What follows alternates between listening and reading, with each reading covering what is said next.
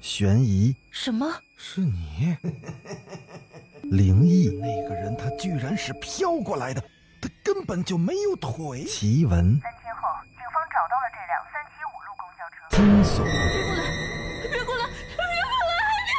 别过来！欢迎收听《九黎怪谈》。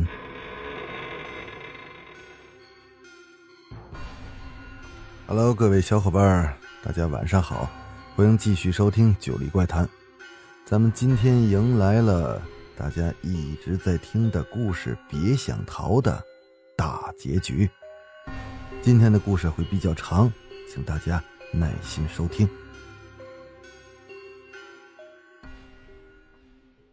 慕白的黑瞳渐渐的褪去，耳边响起的是潮水声，眼前的光照亮了一片区域。一条浑浊的大河如卧龙般的匍匐着，河水由上而下，两岸是龟裂的红土地，如同被鲜血浸染过一般。一缕缕的猩红的雾气缭绕在河面上。慕白望向河水，雾气渐渐变浓，遮住了视线。而此时，眼前的场景切换。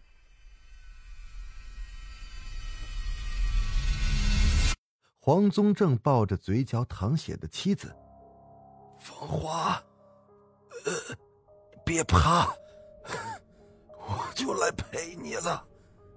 说完这句话，他直接倒在了地上，却牢牢的牵着自家的夫人的手。父亲，母亲！一个中年男子看到远处倒在地上的父母，声嘶力竭的大喊着。弥留之际，黄宗正用尽了残留的一口气。少华，你，你要保护好家人。呃，说完，他再度牵紧了妻子的手，留恋的看着他，闭上了眼睛。父亲，我会以我的生命保护好他们的。黄少华含泪向二老磕头告别，一阵滚滚的尘烟，狼声长鸣，一众人马到齐了。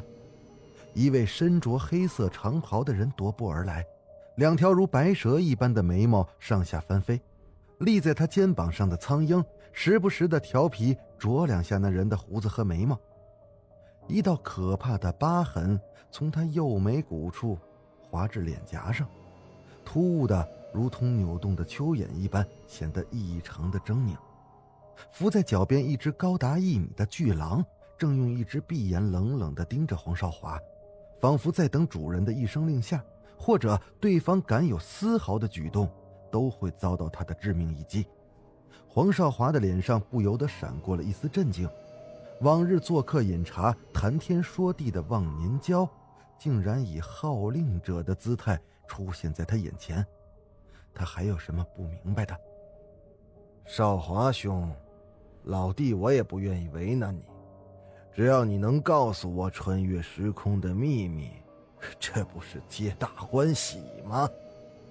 说话的人端出来一副真诚的姿态，可眼中的贪婪与冷意已经出卖了他。穆浩然，这里可没你的兄长，杀父辱母之仇不共戴天。更是休想从我这儿得到穿越时空的消息。少华，看，这就是你的不对了啊！村长好言好语的跟你商量，你怎么那么不识抬举呢？穆丰年一脸谄媚的奉承着穆浩然。黄少华，想当初，村长大人的父亲好心的将你们划入我们穆家村的地界。村民该有的福利，可是没少了你们啊！啊，现在就这点小小的要求，你倒是翻脸不认人了。哎，竟是如此的忘恩负义呀！你可真有脸说！哪回村里有事我们黄家不是出钱出力最多的？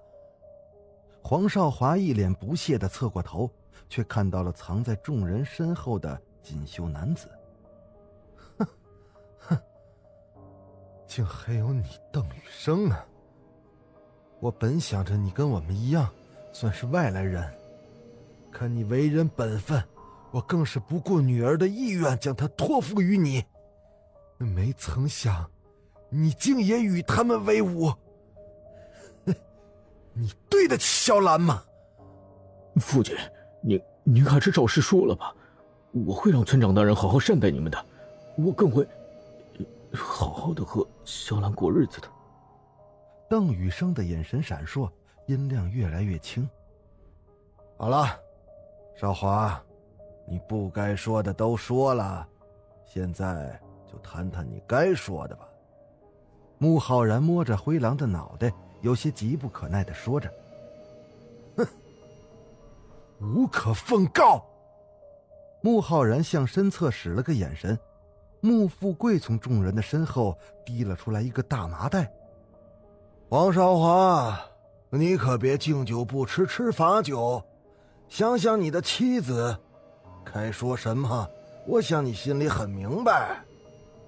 他一脸色眯眯的解开了麻袋，揉着那夫人的脖子，一张污浊不堪的脸，塞着粗布的嘴，脸上发青的淤痕，破碎的衣服，不难令人想象他究竟遭遇了什么。畜生！你们这群畜生！黄少华咬牙切齿的扑了上去，一脚就踹翻了穆富贵，更想向穆浩然挥拳而去，可却被那只狼一口咬住了手臂。反应过来的其他人将黄少华捆了个结实，穆浩然退至一旁，掸了一下衣袖。子芬，子芬，你看看我，我在你身边，别怕。黄少华头抵着地面。整个人是狼狈不堪，一滴清泪从那妇人的眼眶滑落，空洞的眼眸这才聚焦到了黄少华的身上。拳打脚踢加注在身的疼痛，不及眼前人所受之苦的万分之一。黄少华一脸温柔的看着妻子：“别怕，有我在，我在呢。”穆浩然走到黄少华的面前。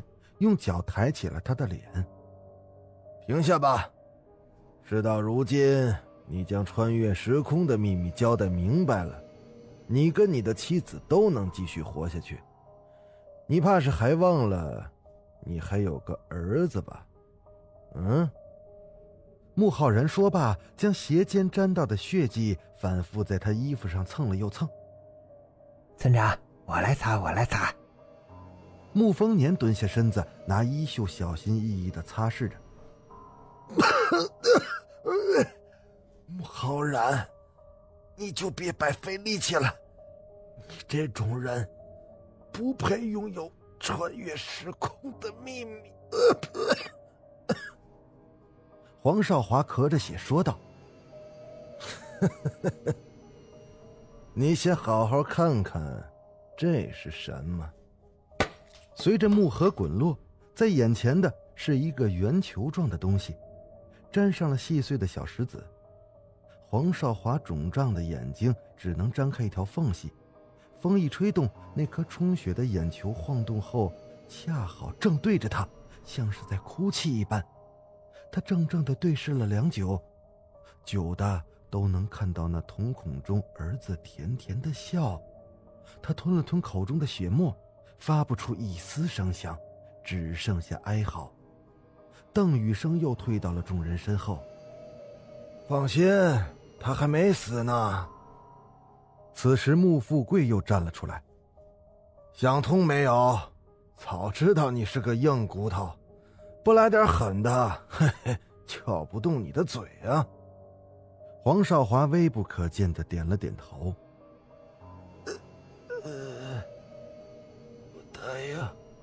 大爷，穆富贵又上前踹了他一脚。你他妈说大声点儿！黄少华无力的看了穆浩然一眼，然后弯下了身子。我说，那你答应我，之后放了我的妻儿。穆浩然点了点头。好。我答应你，说吧。哎呦，哎！忽然，穆浩然捂着手臂倒在了地上，而黄少华也呛出了一口血，仰倒在地上，颈肩上的血口子呼哧呼哧的往外冒着血。那大灰狼凶狠的咧着嘴，冲着他低吼着，露出的獠牙上还滴落着鲜红的血丝。他将最后的目光投向了妻子，天空飘落的血雾迷失了翟子芬的眼睛。穆富贵一脸愤恨的看着黄少华：“该死的，狼崽子，他是你的了。”此时，穆丰年已经将穆浩然搀扶起来。您呐，就是太心善了。翟子芬挣扎着想要靠近黄少华，却被穆富贵紧紧的拽住。穆浩然一个眼神过去，还拦着做什么？让他们做个伴儿去。翟子芬终于跌跌撞撞的靠近了他。少华，他的手轻轻的摸着黄少华的脸。少华，她摸到了丈夫手中的利刃，然后她看着撕咬啃食丈夫腹部的灰狼，翟子芬使尽全力向他捅了过去。那灰狼完全没想到，这个柔弱不堪的妇人会有如此惊人的爆发力，后腿生生的挨上了一刀，急促尖锐的嚎叫声惊的是穆浩然等人一阵心慌。你他妈也该死！穆浩然愤然的推开了穆丰年，狠狠的赏了翟子芬一巴掌。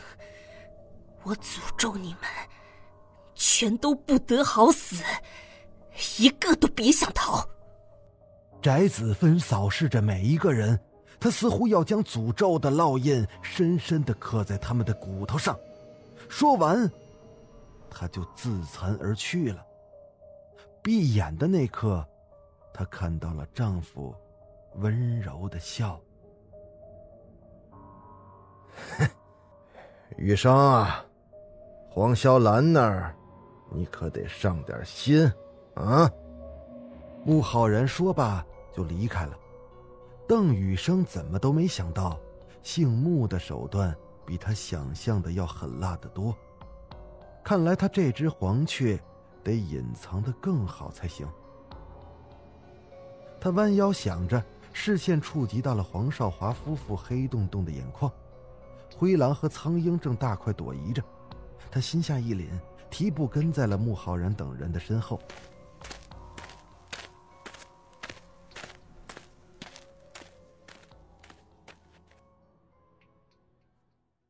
一个黑黝黝的暗室，粗制的麻绳上吊着一个木条做成的箱子，晃晃悠悠的，隐约还能听到几声水滴的声音。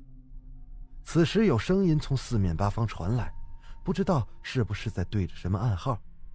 直到腿上冰凉凉的，细长条的东西扫过，这个蓬头垢面的人才抬起了头，在暗中的他竟能大致的辨认出那东西的方位。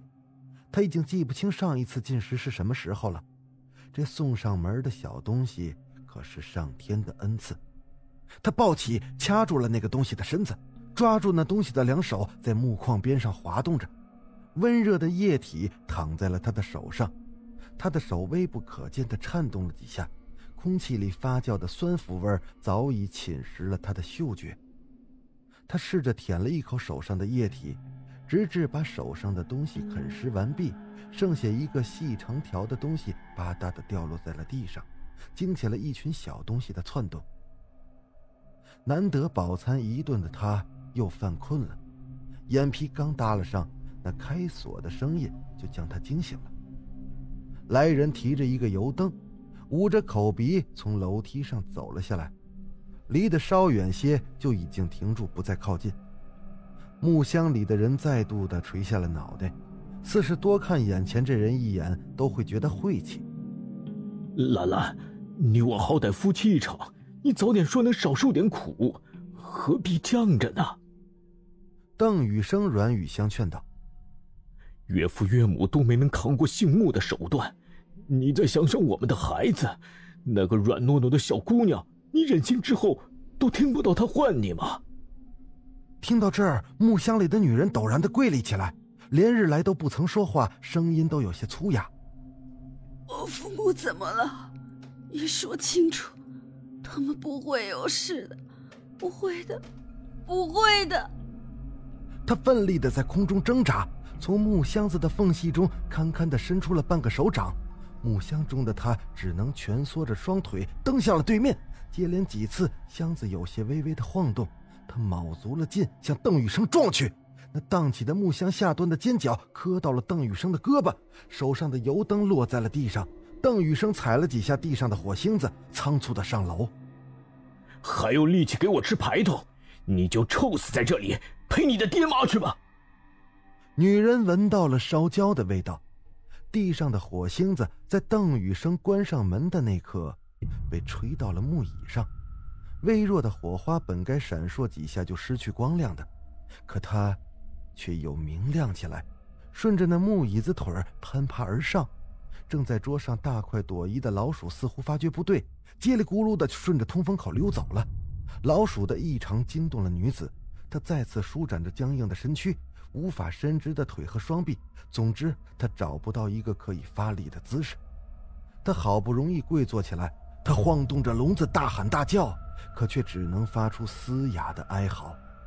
疲惫和无望。将他击垮了，他无力的倒下，可眼前是父母温情的笑容，还有董庭薇那没落的背影。错了，一切都错了。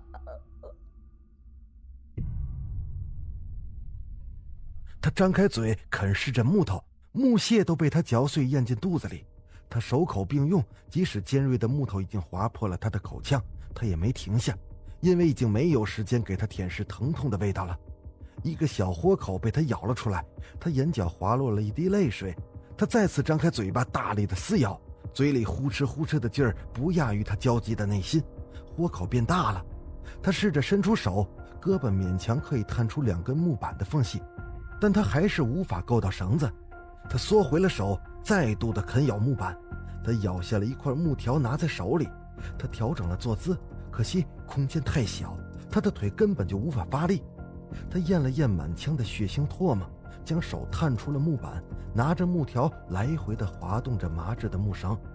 那绳子很粗，女人的这点力气根本就是微不足道。他转而不断的晃动着自己，笼子也是随之晃动起来。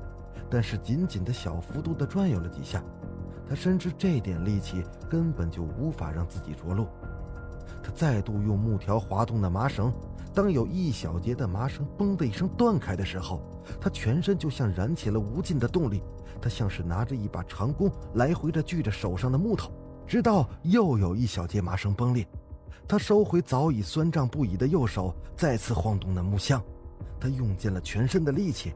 木箱子荡了起来，小圈的晃动了，从左到右摇晃着，可连接着的木绳还牢牢的吊着。他再次用脚蹬向那块有缺口的木板，那木箱子晃动的更厉害了。木板被蹬开的那一刻，是属于他开始扬帆起航的征途。他利用现有的惯性，在木箱子即将晃到最高处的时候，一条腿同时蹬了出去。晃动的木箱子就像那游乐场急速旋转的大摆锤。他两眼盯着麻绳，一小节一小节的崩开，然后摇摇欲坠的箱子再也经不住晃动，在他毫无防备之下脱离了轨道，轰隆一声的掉在了地上。那冲击异常的猛烈，他只觉得脸上火辣辣的疼痛和一阵头晕目眩。摔断的一块木板上沾着一些模糊的血肉。那肮脏的血脉，不要也罢。黄潇兰在逃出升天后，对着慕白所在的河流，祭奠着他的亲人。泪珠从狰狞的疤痕上蜿蜒而下，一个伟岸的身影默默的看着一袭纷飞的红裙。眼前的河水缓慢的流动，作画之人早已经看尽沧桑，心里只剩下那挥之不去的悲痛和经久不息的怨气。你是他的种，那么你也该死。那个血红的眼睛直勾勾的盯着慕白，双手在胸前画了一个大圈，朝着河水中打出一击。你就在此地献祭吧！平缓的河流瞬间的溅起了水刃，其中一把尖刃从慕白的耳边擦过，河流慢慢的聚成了一个高速旋转的漩涡，在空中化成了一条巨大的水龙，每一次的响动都会将空间打成一道道明显的裂纹。那河中人一对猩红的双眸虽然不曾闪烁，但是却带着惊人的杀意。慕白的脸被水刃划过的那刻才反应过来，他现在不是旁观者了，可他所处的空间根本就找不到出口。席卷而来的水龙转瞬即至，一下就将奔跑中的慕白裹在了其中。被困在水龙之中的慕白惊奇地发现，自己竟被一道无形的水纹屏障隔绝住了汹涌的水流。胸前的玉佩泛着莹莹的柔光，一股温暖的力量传送至了全身。轰的一声，水龙炸裂，那四散的水花震颤着空间。那我就亲手送你上路。说罢，那水中人从腰侧掏出了匕首，大步的走向了已经昏迷的慕白。寒光一闪，慕白的身影顿时消失了。裴然正要起身。一个重力猛地将他弹了起来，他直接一脑门的磕在了棺材的内壁上，恰好一只手就搭在了他的肩膀上。我真的无意冒犯，裴警官，是我，慕白。裴然一手放在胸口，一手探寻至腰侧，一个旋身低头扭住了那人的肩膀，刀刃同时抵住了他的颈部。呃，别，真是我，我刚从鬼门关出来。我可不想分分钟又回去，这里不能久留，我们赶紧走。平躺在大龟的背上，慕白竟觉得无比的安心，把玩着他身上那油腻到滑手的水草袋子，那股悠悠的潮腥味儿也不觉得令人作呕了。自己似乎也变成了一尾鱼儿，畅游在了无边的海域。他是万万都没想到。大龟竟会与他如此的心意相通。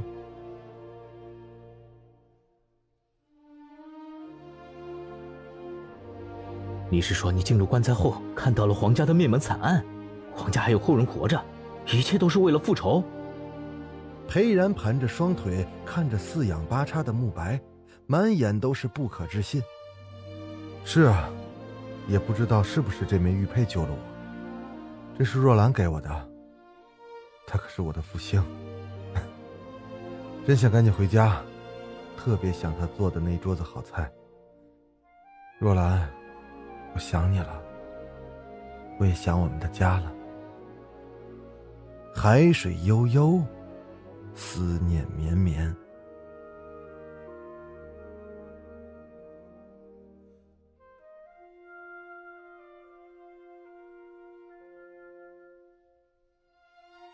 好了，各位听友，别想逃这个故事，至此，咱们就全部讲完了。